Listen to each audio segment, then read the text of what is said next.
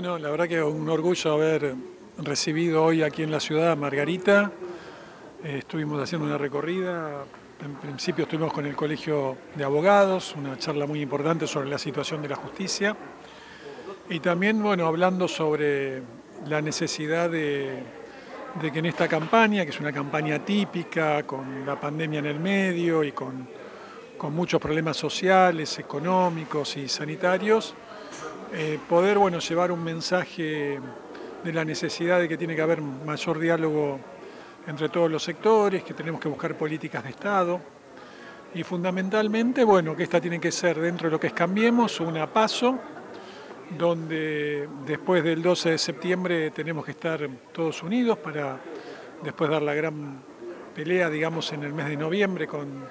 contra el Frente de Todos. Y en ese sentido convencidos de que Facundo Manes representan la mejor candidatura para esa disputa electoral que vamos a tener en el mes de noviembre.